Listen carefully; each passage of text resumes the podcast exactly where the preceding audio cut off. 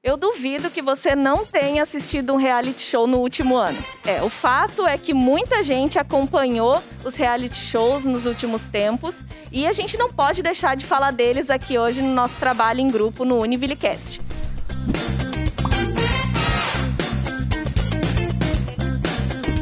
Eu tô aqui com o professor Silvio Simon, que é doutor em comunicação e cultura, um assunto muito importante para nossa discussão aqui de hoje, e também o David Silva, que é estudante do curso de Publicidade e Propaganda aqui da Univille, e além de ter participado de um reality, digamos assim, né, o, a Black House, no, em alguns dias atrás. Hoje a gente está gravando exatamente um dia após a final do Big Brother, então a gente não vai poder deixar de falar muito sobre esse reality.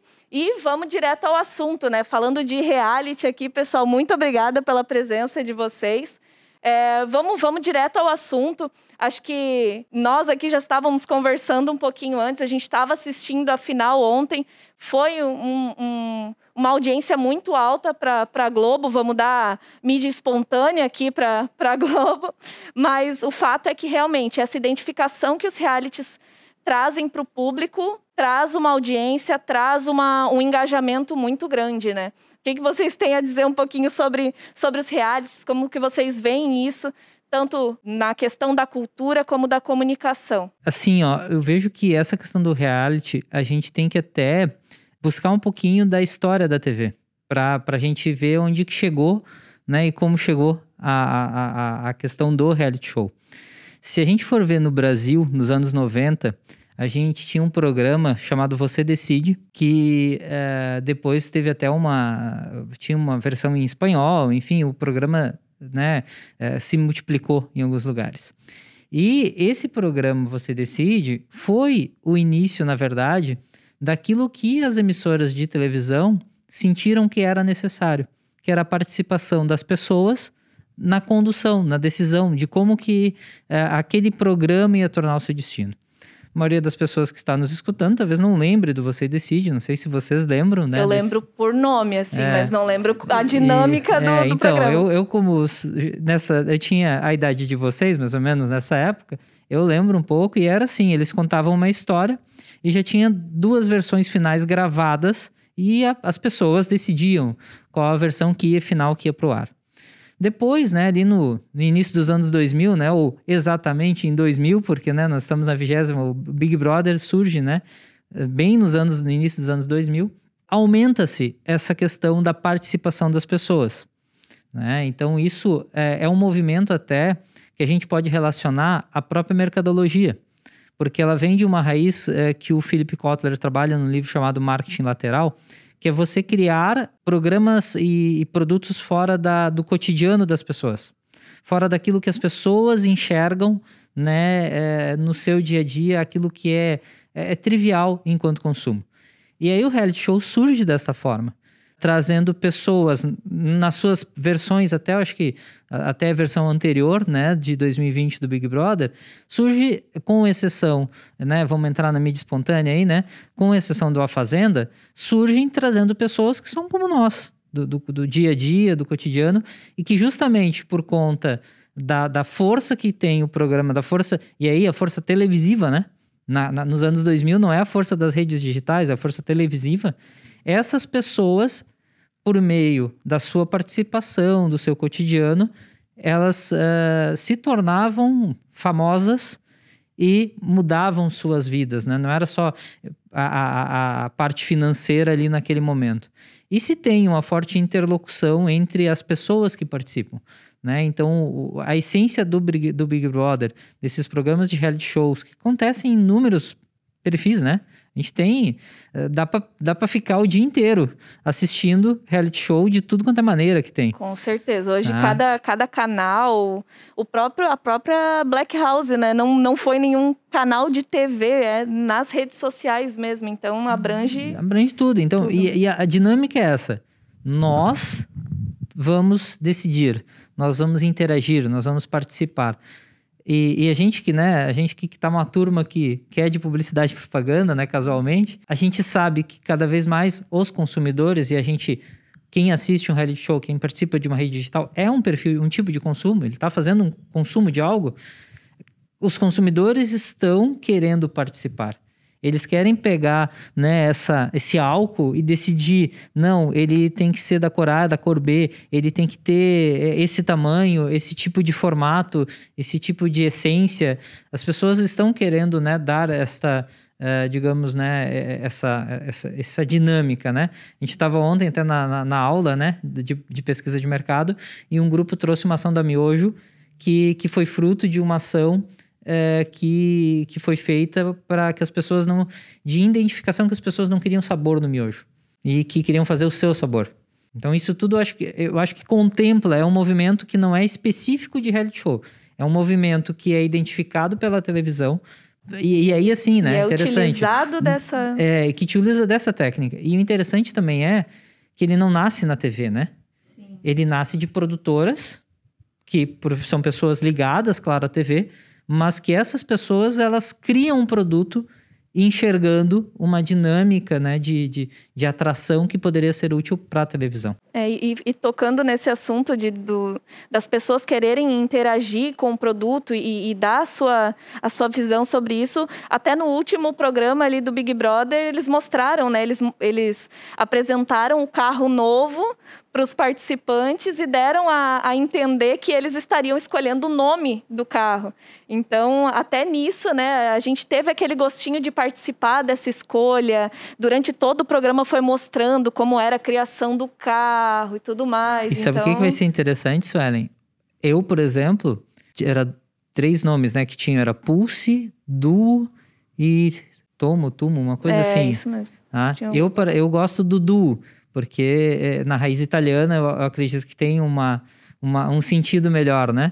Mas é, vamos ver a tonelada de votos que Pulse vai receber, fruto dos três, e aí não é só a vencedora, mas os três, terem chegado à conclusão que Pulse era o nome. Uhum. E aí, claro, aí a gente tem, se o fora impacta dentro, nós temos que as reações de dentro também vão impactar o mundo que está aqui fora. Sim, impactaram muito, né? Se a gente traz aí as discussões sociais que tiveram lá dentro e que aqui fora nós debatemos durante todo o programa, é, é inacreditável, né? Todas as, as questões ali que eles foram trazendo, eles mesmos falaram ali na final, né? É, não tinha como eles não trazerem questões sociais para o convívio deles lá dentro, porque é a vida aqui fora. Cada vez mais está tendo essa diversidade, né? Eles estão trazendo perfis diferentes dentro, dentro dos realities, né? Isso até foi comentado ontem dentro do, do bate-papo da Rede BBB, que se você fosse parar para olhar dentro das primeiras edições, você conseguia enxergar um padrão de, de perfil ali dentro daquelas pessoas que estavam participando. E, e se você olha hoje em dia, você já vê uma diversidade muito maior. Isso é, é bom para o programa porque as pessoas diferentes conseguem se identificar e se enxergar ali dentro. Então a gente tem, por exemplo, o fenômeno né, da, da Juliette, que venceu. Ela teve um crescimento absurdo nas, nas redes sociais, porque ela tem uma personalidade muito forte e diversos traços que as pessoas conseguem se identificar e conseguem criar esse laço de empatia, né? Então, cada vez mais tem, tem se tornado mais, mais presente essa questão da diversidade. E não adianta você inserindo pessoas de, de convívios diferentes, de locais diferentes, essas pautas né, sociais, tudo isso que está perante a sociedade vai acabar surgindo lá dentro e vai acabar gerando esse debate. O que é muito significativo também, porque por mais que hoje em dia as pessoas tenham tanto acesso à informação, muita gente ainda não, não tem conhecimento sobre alguma pauta, alguma coisa. Então é importante né, ter, ter esse debate lá dentro, igual como, por exemplo, o Thiago levou lá dentro quando teve a questão do Rodolfo fazer o comentário acerca do cabelo do João. Então essas, essas coisas são muito importantes, porque leva essa informação mesmo para aquelas pessoas que, que não conseguem ter esse acesso. Então acho muito uhum. significativo. E vira pauta em diversos canais é discutido, é orientado. Então, é, eu vejo que, que para as próprias marcas que estão ali dentro, por exemplo, a, a Avon, eles trouxeram muito a questão é, da, ba da base que que que tava, que combinava que tinha a cor da, da base para a pele de cada um que estava ali dentro né como, como você falou a diversidade que tinha nesse programa eles trouxeram sete oito pessoas negras isso nunca tinha acontecido, é, né? foi a edição, foi que, bem... é, foi a edição que, que mais teve participantes pretos. Isso é interessante que você coloca, David, que mostra também não só uma abertura para as discussões, mas de alguma forma, apesar de lenta, né, mostra que a sociedade também mudou. Aquela sociedade que a gente tem no primeiro BBB e que, e que realça o, o Bambam, né, o, homem, corpo atlético, físico forte e tal, e que esse cara vence, é uma sociedade muito diferente da que a gente tem hoje, né? Que, que, uh, que traz né, mais engajamento social, discussões sociais. É, o próprio Gil, né? É, que, que ressaltou, né? Que, que o programa foi um fato importante para a identificação dele. E o legal é que você faz esse cruzamento de informações e de diálogos e eles vão impactar aquilo que eu estava falando, eles vão impactar nas pessoas que estão aqui. Ah, porque é, assim como os jovens usam muito as redes digitais para se entenderem, né, se conhecerem, se identificarem e, e, e, assumirem aquilo que eles, que eles verdadeiramente são e, e o quanto é importante para eles serem melhores enquanto pessoas e, não sofrerem, né? É, o programa, programas como esse, eles ajudam muito nesse sentido né? No sentido de, de fazer as pessoas se identificarem. E aí tem um tema que, que eu acredito que é muito válido para o processo nesse momento, que é a questão da cultura da convergência, do professor Henry Jenks, tá? que é um tema que ele, ele percorre isso, sabe? É a TV impactando, mas essa TV, ela cria um QR Code, ela leva para um site, ela cria a rede de discussão do BBB no Twitter, olha o paralelo de processos. Eu, eu penso que assim, o único ponto desse nó todo que a Globo até começou a fazer um pouco, até ali pelo 12 segundo, 14 mas ela não conseguiu para ela criar. Quem cria muito são os BBBs. É a questão da venda da, é como a gente imaginar uma franquia de cinema que se vende enquanto camiseta, enquanto outros produtos. Esse é um elo que eu acredito que a emissora não conseguir, e talvez nenhuma consiga criar ainda, tá? É, até por conta que o BBB, né, ele vive um... É, todos os reality shows, né, viveram um, um, uma ascensão enquanto marca, decaem, e aí, nos últimos tempos, até por conta da pandemia em que a gente vive, eles se reforçam. Mas eu vejo que esse é um ponto que uh, os uh, participantes, né, eles conseguem dali, e a Juliette vai ser o maior exemplo, talvez, de todos os tempos, apesar de é, eu, a gente, como diz o, um colega de aula, a gente recebe questão de prova, a gente tem que dar uma estudada, né? É, apesar de que os números indicam que ela não foi a participante, ela foi a participante de é, quando a final era tripla, com três pessoas, foi a que mais recebeu votos. Mas no geral do BBB, nas edições que tinham duplas e triplas, na final, ela é a terceira colocada. Uhum. É, entre as BBBs, ela também não é assim a que tem a maior a audiência nas redes digitais. No entanto, a gente tem que considerar que a formação da rede digital dela é de 45 dias. E uma é, é, Sabrina Sato, que é que lidera, ela tem 24 e 24 milhões, a Sabrina Sato 29 milhões. A Sabrina Sato tem um histórico de TV de rede digital de o quê? Uns 10, 12 anos?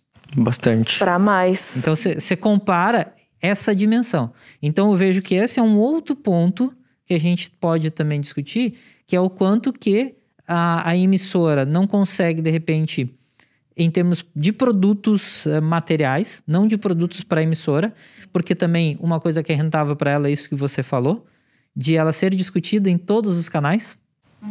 A diferença de votos.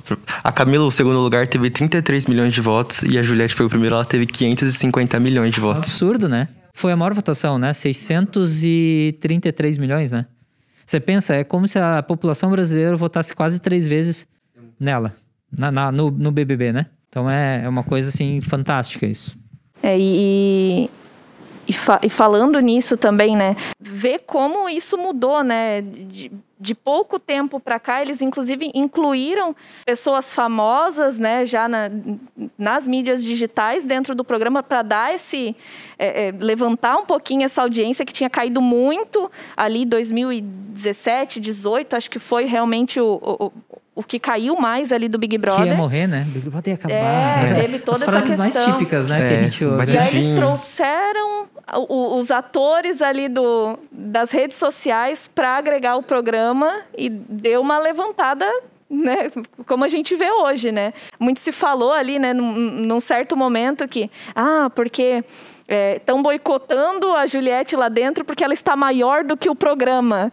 Então, é bem isso que o Silvio falou. Às vezes, o, o Big Brother mesmo, ele não consegue chegar em, em tantas plataformas quanto quem está lá dentro Na consegue dimensão do brother. com os administradores lá fora. sister, Não é né? nem a pessoa mesmo que está... Ela se tornou maior que o programa. Sim, e ela mesma falou ali na final, né? Quando falaram para ela o número de, de seguidores, ela falou: o que, que essas pessoas querem ver? A pessoa não tem noção, né? De, de que talvez sozinha ela não conseguisse tudo isso se ela não tivesse, claro, o apoio do programa ali, ela estando dentro do programa, mas é, é como a gente falou aqui já, né? Um ajuda o outro. E aí, às vezes, toma uma proporção Sim. tão grande. E eu vou fazer uma pergunta aqui. Do lado tem o lado positivo dessas pessoas que ficam maiores que o programa positivamente e tem as que ficam maiores que o programa negativamente, Sim. que é o caso da Carol. Sim, aí vem a nossa cultura do cancelamento, né? Tão falada, tão debatida, nos- desde ali da, da- Começou ali com a saída do, do Nego Di, que foi é, um, um boom, de, de- um recorde de, de votação, É, ele, tinha ba- de, ele bateu o recorde anterior, que era da Patrícia, que tinha sido da edição 18, que teve a Gleice como vencedora. E a porcentagem dela era cerca de 96%. E daí o Nego de bateu o primeiro recorde, que ele saiu com 98%. E em seguida veio a Carol com K e conseguiu bater o recorde de 99,17%. Sim. Então a E aí porcentagem é muito gritante. virou o assunto, né, da- da- ali do, quando eles fazem a rede BBB, os próprios participantes não tinham noção da rejeição dela aqui fora, apesar de todos os conflitos ali dentro, né? É, era sempre a- é, ver a reação de quem estava ali dentro era sempre impactante assim para eles, porque apesar dos conflitos que eles tinham ali, é, é muito interessante a gente fazer essa relação, porque às vezes a gente aqui de fora tem esses pequenos conflitos e não tem esse impacto. Você não tem uma câmera na frente. é o detalhe. Exatamente, exatamente. e um canhão. E, e aí, assim, é, a gente pode falar o que, fa- o que quiser. Não gosto, detesto, a Globo não mostra, a Globo não isso e tal. Mas a Globo, internacionalmente, é uma das cinco emissoras que, que mais tem audiência no mundo. Então ela é, é- é- é- e assim, isso não é, isso é não é gostar ou não gostar. Isso é ser profissional. Ah, a gente, a gente do mundo da publicidade lida com. Claro que tem gente que, que entra no, no, no coração, mas na maior parte das vezes a gente tem que entrar na razão. E aí, não, essa é a nossa diferença. A gente briga, a gente pode discutir aqui. Né? A dimensão que vai se dar vai ser muito diferente. E a gente vê, é, trazendo agora, né, voltando ali para as marcas e, e a cultura do cancelamento, o quanto as marcas se preocupam com isso e foi mostrado ali como uma marca pessoal da, da Carol. Mas isso, o impacto foi tão grande que a própria Globo, que tinha um contrato com ela, teve que mudar todo o escopo dos, dos contratos que, que tinha ali com ela. Né? Então, a, a, a preocupação e o impacto que isso causa também nas marcas. Por exemplo, quando ela estava ali já no auge do, do, do cancelamento aqui fora e ela participa de uma prova da Coca-Cola e vence a liderança. Ali já foi um meio que, que surgiu um, um, um rancinho, digamos assim, da Coca-Cola para quem estava aqui fora, de atrelar o nome dela lá dentro com a marca. Então, quanto isso gera né, as, suas, as suas questões aqui, tanto para marcas pessoais quanto para marcas. É, o Guaraná e a Pepsi, inclusive, bombaram no Twitter quando Sim. teve essa questão, porque eles se aproveitaram disso, aproveitaram do momento para fazer diversos memes, né? Que é a Uhum. linguagem que mais, que mais bomba na internet, para se beneficiar em cima disso, e acabou que a campanha saiu mais benéfica para Guaraná e para Pepsi, que nem estavam presentes na prova, né, ali na ação como dos patrocinadores do Big Brother, do que a própria Coca-Cola que, que desenvolveu a ação, né, e o dinheiro de estar desenvolvendo aquela ação lá Sim, dentro, né. Falaram ali, né, da, da- das, dos valores desses, dessas Ah, é ações ali né? dentro. É muito alto. Então, meu, eram milhões de reais gastos para cada prova e você perdeu um- esse eu alcance vejo, eu ali. estava lendo, né, também sobre essas questões do cancelamento elas não fogem muito do que a gente de alguma forma fazia, tá? É, em outros tempos a gente tinha o, o caderno que circulava pela escola nos anos 80 em que você só dava para os teus brothers preferidos. Quantos amigos que não recebiam porque não eram amados? Aquilo já era uma forma de uma cultura de cancelamento. Você, você isolava a pessoa. A gente tem hoje, claro, a questão da dimensão. Só que essa dimensão traz, por outro lado, algo que é muito típico da internet, que é o fenômeno do tempo. Uhum. Tá? As coisas são muito temporais hoje em dia. Claro que tem, é, conforme a dimensão do teu trabalho, se você não tem um trabalho com consistência, você não consegue criar uma, uma, uma um trabalho de imagem capaz de recuperar. O que eu estou vendo um pouco com a questão da Carol Conká é que ela está, aos poucos, com, reconfigurando a imagem dela. Isso ficou presente em ela estar, é, e aí talvez assim, não só uma preocupação da Globo, não só com ela, mas com todos aqueles que de alguma forma eram popstars e estavam no, né, no camarote, né, no, no programa, em trazê-los para fazer o show final, que foi uma ideia fantástica, foi muito boa. E, e, e eu vejo que é, teve é o Lucas, né? Sim. Que, foi muito legal eles trazerem e mostrar aquilo que o Projota disse que ia fazer, né? Que ia ajudar ele. E ele trouxe junto com ele para fazer parte. levantou muito a bola do Projota ali depois de um cancelamento é, forte. Então, ele... assim, acho que isso vai ajudando no processo. Traz a Carol Conká. O Thiago Leifert faz um discurso dizendo, ó, o que a gente fala aqui, às vezes a gente fala aqui. Porque a gente está no calor, na tensão, não sei o que e tal. Então, vejo que tem muito disso. E aí a gente vai ter que acompanhar o quanto esse fenômeno de tempo da internet, que é um tempo diferente, às vezes é um tempo de segundos, o quanto isso vai impactar na demora dela recuperar a carreira que ela tinha, tá? Porque ela uh, e aí assim, né, uma questão, né, que eu estava né, observando e é assim mesmo. Uh, a gente pode falar coisas ruins, mas a gente pode amadurecer e dizer, eu falei coisas ruins e eu não penso mais assim. Se eu continuar batendo no erro de que eu falo coisas ruins e eu vou continuar falando coisas ruins, aí a cultura do cancelamento vai emplacar e eu não volto. Agora, se né, a gente pega, sabe, eu falei, mas gente, vocês têm razão. Vocês estavam certos quando me cancelaram porque eu fiz algo errado. Me ajudem a mudar a minha opinião, a me reconstruir. Aí ela chama as pessoas para si e faz esse trabalho de construção de imagem. Foi um pouco do que o Rodolfo fez dentro da casa e o que salvou ele de, de alguns paredões ali com o público por essa postura de eu sei que eu estou errado, eu preciso de ajuda. Né? Algumas coisas é, agravaram a situação dele, ele incidiu nos, nos erros, mas foi o que salvou ele um pouco com o público, né? Tem uma certa redenção, assim, do público, um, uma, uma segunda chance, digamos assim, sabe? Ainda mais por esse discurso, né, que é tão dito das pessoas que, que não têm acesso à informação, enfim, que, que não, não sabem, né? Então tem uma parcela do público que ainda consegue relevar e ter essa paciência de conscientizar. A própria Camila de Lucas, mesmo dentro da casa, ela teve a maior paciência em chegar nele, explicar e conversar a respeito do assunto.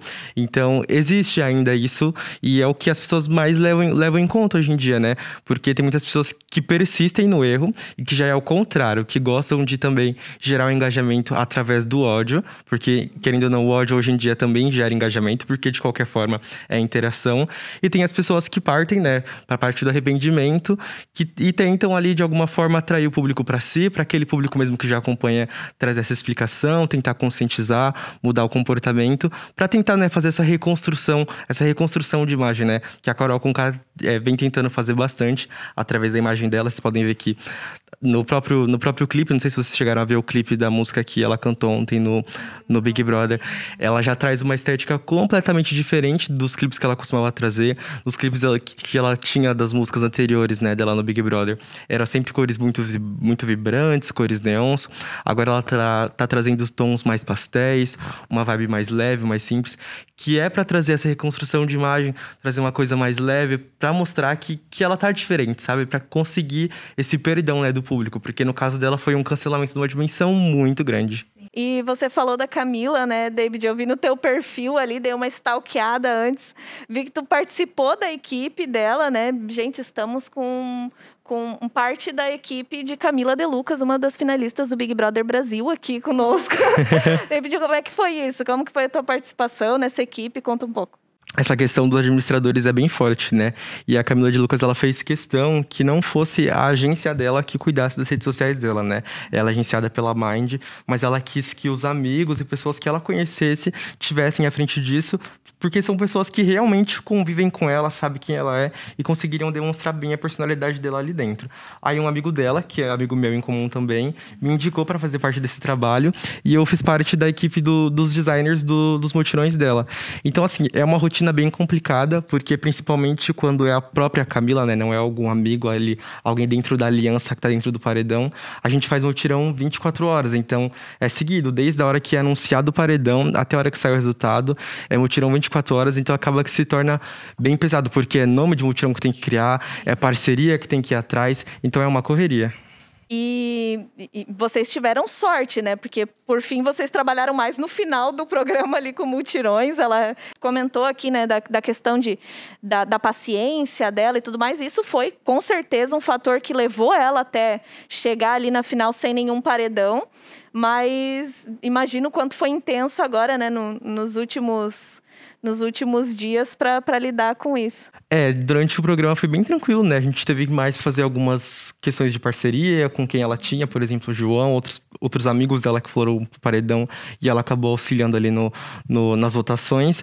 Mas nesse final, tudo que a gente não, não passou durante o programa inteiro, a gente passou agora na final, porque foi literalmente um atrás do outro. A gente não, não ninguém, ninguém teve descanso, não teve pausa. Durante o programa foi, foram mais os memes, né, dela que é, durante o programa vieram, foi, foi, bem forte isso. Os beijinhos, teve bastante meme referente à altura dela, principalmente porque na primeira prova já deu um destaque enorme, né? Porque a, a Carla, que era a mais baixinha da casa, com a mais alta da casa, então foi algo que, que já se consolidou nas redes sociais e foi algo que ficou bem forte. Tu comentou que tu é amigo de um amigo em comum, né? Vocês têm um amigo em comum.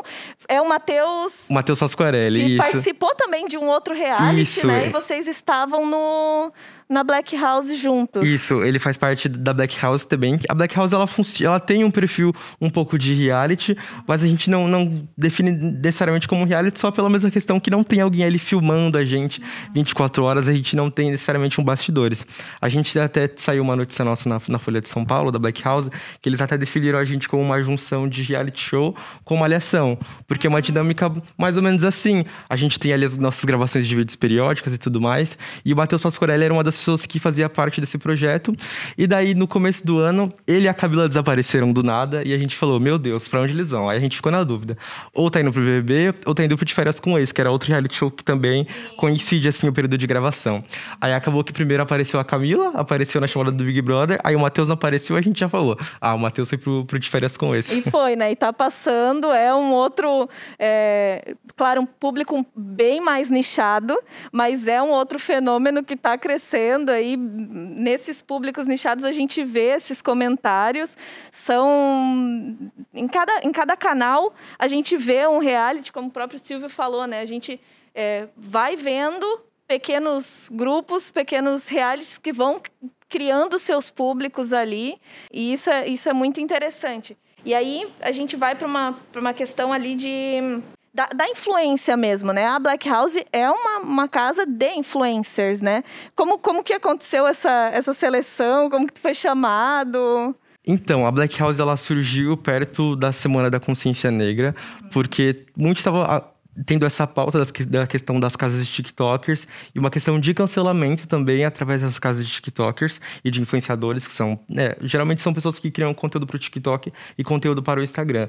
O YouTube, assim, tá tá em alta ainda, mas não tanto quanto antes. Esses vídeos curtos têm tomado bastante espaço atualmente.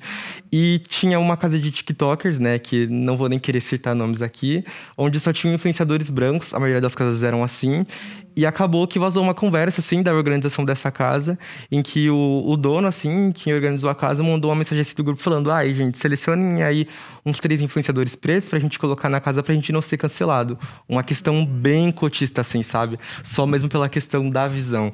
Então, foi o, o boom aí, aí a, a Bia Galhano, que é uma das organizadoras, ela que, que idealizou o projeto, que teve a ideia, ela postou um vídeo no TikTok mostrando essa indignação, né? Falou, gente, se tem casa só, só com influenciadores brancos e eles estão chamando a gente por cota, vamos fazer uma casa só com influenciadores pretos.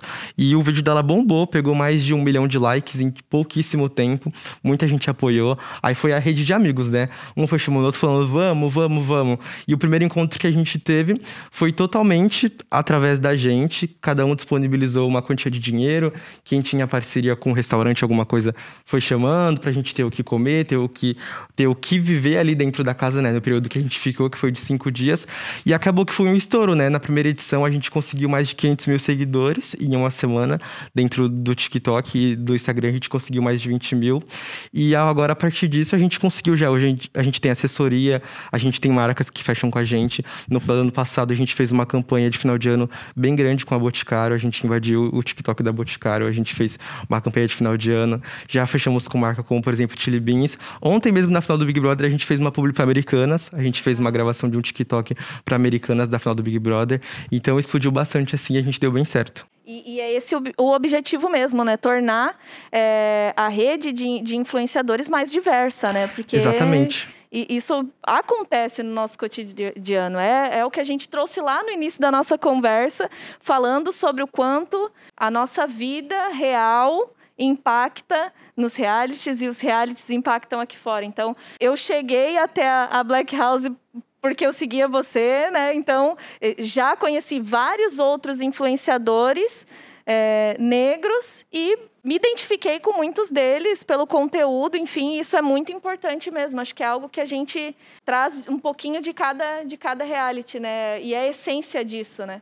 Da, da identificação do público. As pessoas é... conseguirem se enxergar dentro. Sim, e foi, foi muito o que aconteceu no Big Brother também, né? Trazer, volta... Não tem como não falar de Big Brother, mas o que, o que a gente viu muito, estava conversando com os amigos falando que nesse Big Brother teve três, os três perfis de, de pessoas que podem chegar na final, né?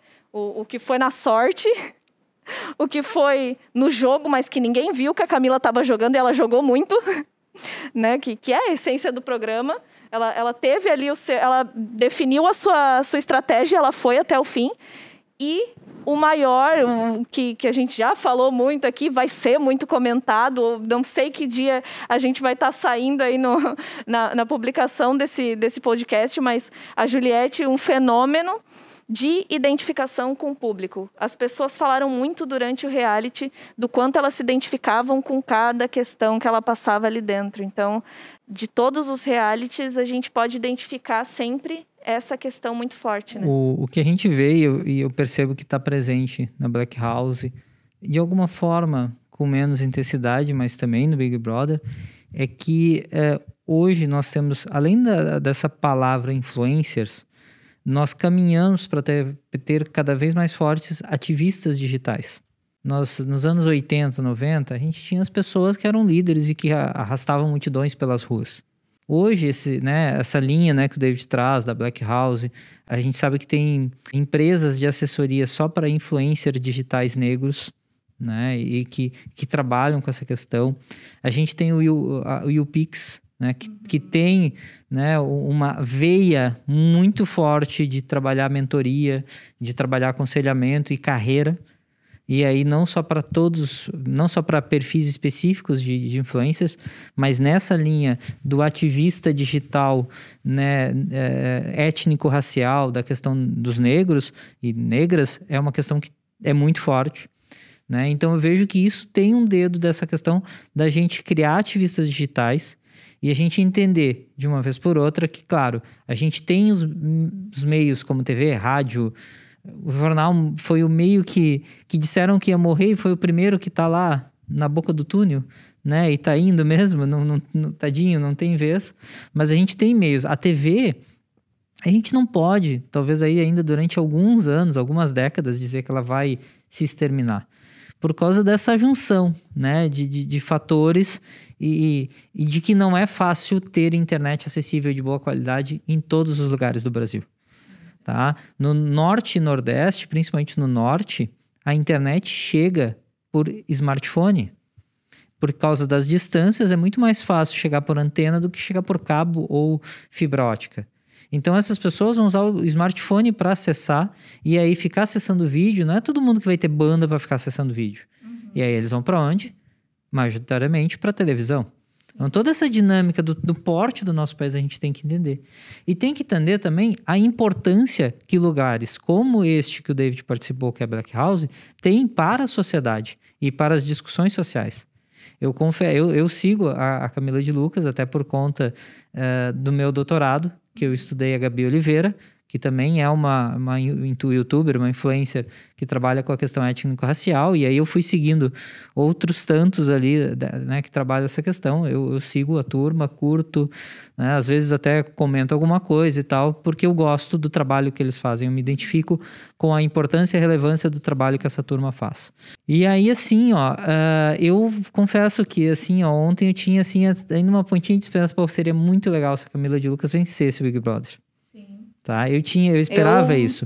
Eu, eu tô de cacto hoje, mas eu, eu votei nela muito, assim, eu queria muito esse... esse... Eu, eu tinha essa esperança, porque assim, a, a gente, claro, tem ela como uma, acho que você, né, traça bem ali, tem o Fiuk que é o, o, o, o, o personagem na história que a gente já conhecia de outros Big Brothers, até o cara que é filho de famoso, famoso e tal, esse contexto. A Camila de Lucas, que é influencer, e que foi é, ela talvez dos influencers que estavam na casa foi a que melhor construiu a estratégia prévia, seguindo o que a Manu Gavassi, é isso, né? Fez ano passado.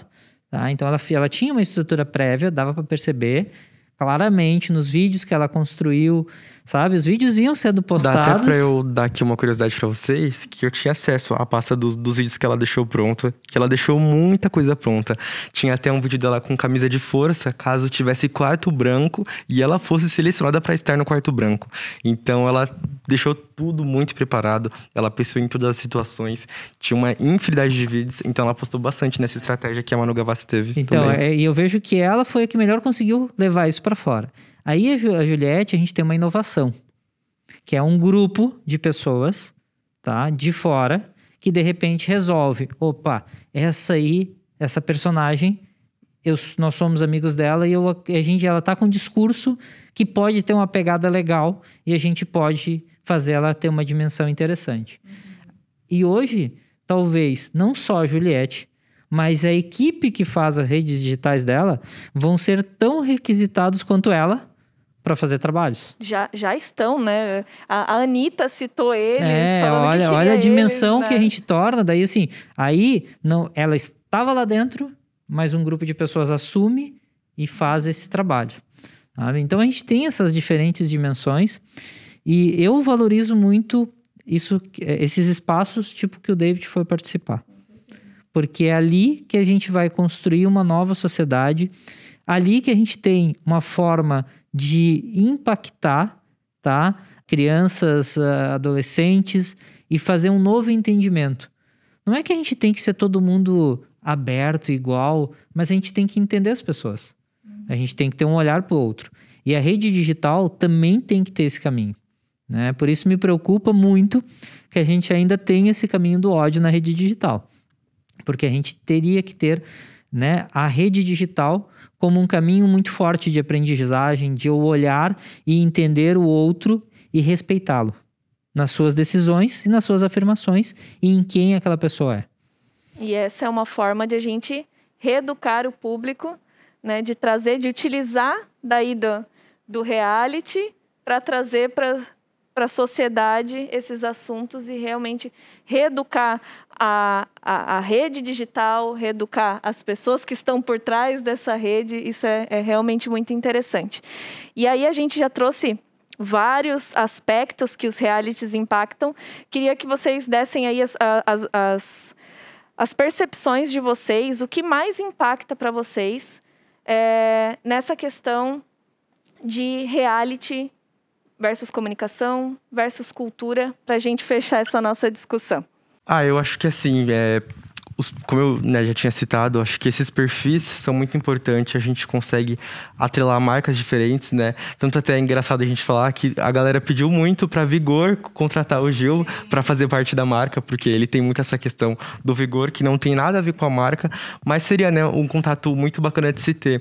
Então acho que assim é, é muito importante realmente. A, a sociedade está mudando, a gente está tendo mais espaço para essas pautas e eu acho que cada vez mais a gente tem que caminhar e seguir apoiar essas pessoas que, que dão voz e que estão à frente desse movimento, como por exemplo o Gil, que o Silvio citou, que deixou várias vezes claro que o programa foi uma abertura para ele ser quem ele é.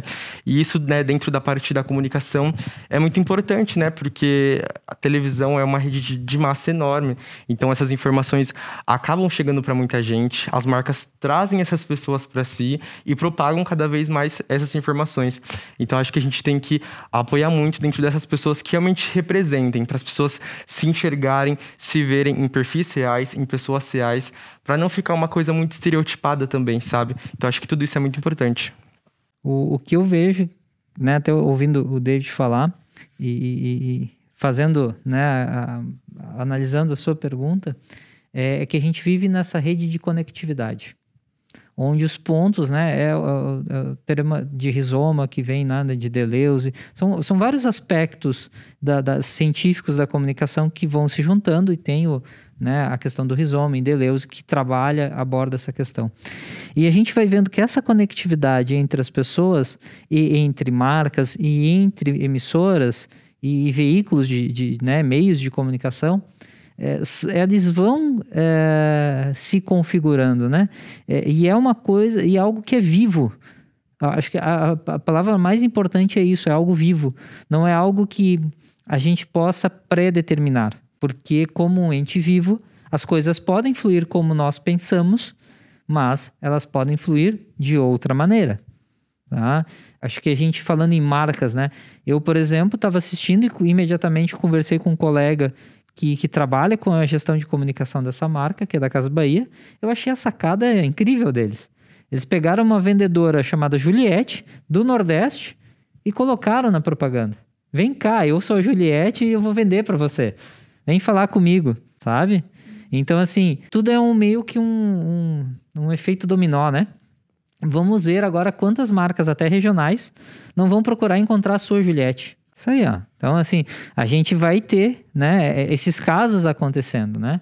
E, então, eu vejo que é muita interatividade, muita conectividade, e isso vai impactando a todos. Não tem uma, não tem uma receita pronta, sabe? Eu vejo, né, eu, a verdade é isso que o David falou, né, dos vídeos da Camila, você tem que se preparar, na verdade, para muita coisa.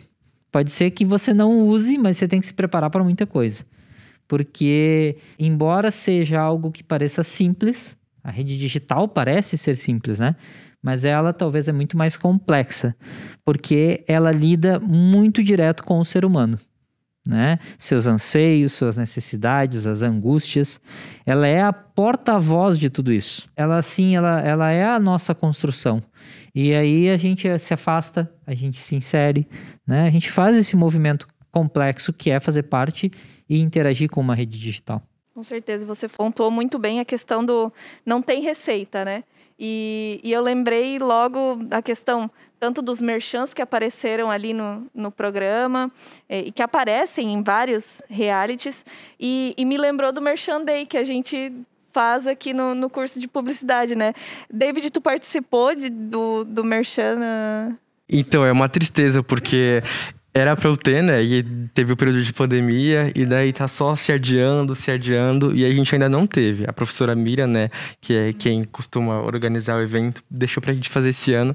Então ainda não tive a experiência, mas assisti vídeos de anos anteriores, e é algo muito bacana trazer esses comércios, às vezes, muitas vezes locais, né, de pessoas que, que a galera conhece, ou de gente que não tem tanta visibilidade assim, e trazer todo mundo aqui pra, pra dentro, né, pra esse lugar com os estudantes. Eu acho muito bacana. Estou na ansiedade de poder viver a experiência presencialmente, né? É, eu já, já visitei alguns depois que eu, que eu saí do curso e é realmente essa questão, a gente se preparar para todas as possíveis situações, que vão né? ter, não tem. Quantas, né, do, do, você citou Merchandise, né? É, ali, por exemplo, várias e várias empresas no decorrer desse processo não tinham Instagram, não tinham Facebook na época ainda, e que foram sendo criados. Né? E por isso que a pandemia, ela traz esses movimentos muito digitais, né? Porque a gente está mais em casa, porque a gente está mais no smartphone, os usos estão aumentando dessas ferramentas. E, e aí traz o reflexo da gente ter que pensar nesse universo que chega até nós não mais uh, tanto a gente indo né, a, a, até uh, indo não no sentido que a gente não vá até um celular, que a gente não vá até as, as redes, né, mas no sentido do corpo físico se deslocando a lugares físicos presenciais. Né? A gente tem esse movimento e claro que isso colabora em muito para que um reality show seja a gente teve os exemplos do ano passado, os exemplos desse ano, para que isso impacte as pessoas e faça com que ela. É, é, e é aí que tá. É aquela questão da convergência que eu falei. Você assiste na TV, você faz post no Instagram, você vai ver no Twitter, sabe? Você conversa com as pessoas que estão em casa contigo. Então, olha o, o, passo a passo. E, ao mesmo tempo, é, claro, é, é, a gente poderia até imaginar um processo superior ao que a Fiat fez. A Fiat poderia já, em segredo, estar tá fazendo o carro, deixar eles decidirem o nome, né, no processo ali, e ao invés de tu clicar, claro que assim, ali você clicava no ia para o site, você faz um processo de pré-venda, porque você quer conhecer o carro e você vai demonstrar o teu interesse. Mas a Fiat podia fazer um processo ampliado. Ela podia já fazer a pré-venda com um depósito de um valor X. E quantas e quantas vendas não seriam feitas, né? Todo merchan da Americanas, você podia clicar e comprar os produtos, que é uma coisa que a gente via falar da televisão há quantos anos que você ia, ia estar vendo TV né, no mundo digital e ia pegar e ia comprar o produto que você estava vendo. Né? Ah, eu estou assistindo a Black House, eu gostei do moletom que o David está usando, eu vou clicar ali no, no QR Code que tem aqui assim e vai puxar já a, a loja que vende e eu vou estar tá comprando aquele produto. Sabe? Então, essa interatividade talvez é um passo que vem agora e que vai ser maximizada por ativismo, por conectividade, por, por, por os assuntos que vão surgindo, por cancelamentos. Tudo isso vai fazer parte do pacote. E a gente vê o impacto do que você falou sobre a, a Fiat. Eu lembrei agora da, da última prova que teve com os celulares ali. Na madrugada já zerou, né? Esgotou todas as vendas. E foi exatamente isso. A pessoa assistindo, opa, que legal, vou entrar aqui no site, comprou e esgotou mesmo. Então mostra muito essa questão da convergência. Hoje em dia as TVs já, né, algumas smart já tem ali, está aparecendo é, algum produto numa novela Tá ali, clique no botão tal. Tu clica, ele já abre uma telinha ali com e QR Code. Isso que o Silvio falou das roupas, mesmo sem a, a, televisão ter essa intenção, já vem acontecendo. Eu até vi algumas notícias que a roupa que a Juliette usou na Verdade. Final, em poucos minutos que ela apareceu com a roupa, a roupa já estava esgotada no site de onde ela comprou, ela entendeu? cogitou usar a roupa, pronto, já esgotou já, já esgotou. Site. Ano passado teve muito isso com a Manu Gavassi também, que planejou muito as roupas e, e ela teve essa conectividade, né, das roupas que ela usava nos vídeos, ser as roupas que, consequentemente, ela estava usando durante as edições. E mesmo sem ela nem tocar no nome da marca, as peças esgotavam em cerca de, de minutos nos sites. Então, é uma coisa bem forte essa convergência. Perfeito, pessoal. Muito obrigada pela presença de vocês. Acho que é, não esgotamos os assuntos, porque se a gente começasse né, novamente a, a, refletir sobre todos os temas que a gente trouxe, com certeza ia dar aí mais uma, uma hora de, de programa. Mas fica aí já o convite para a gente marcar uma nova conversa, fazer é, um novo episódio, porque foi muito legal. É, muitos temas super importantes que a gente trouxe aqui e já fica o convite, né, para todos que estão ouvindo e nos assistindo, Univille Play, Univille Cast, sigam os nossos canais, acompanhem a gente. Espero que tenham gostado. Se gostaram, comentem aí e até a próxima.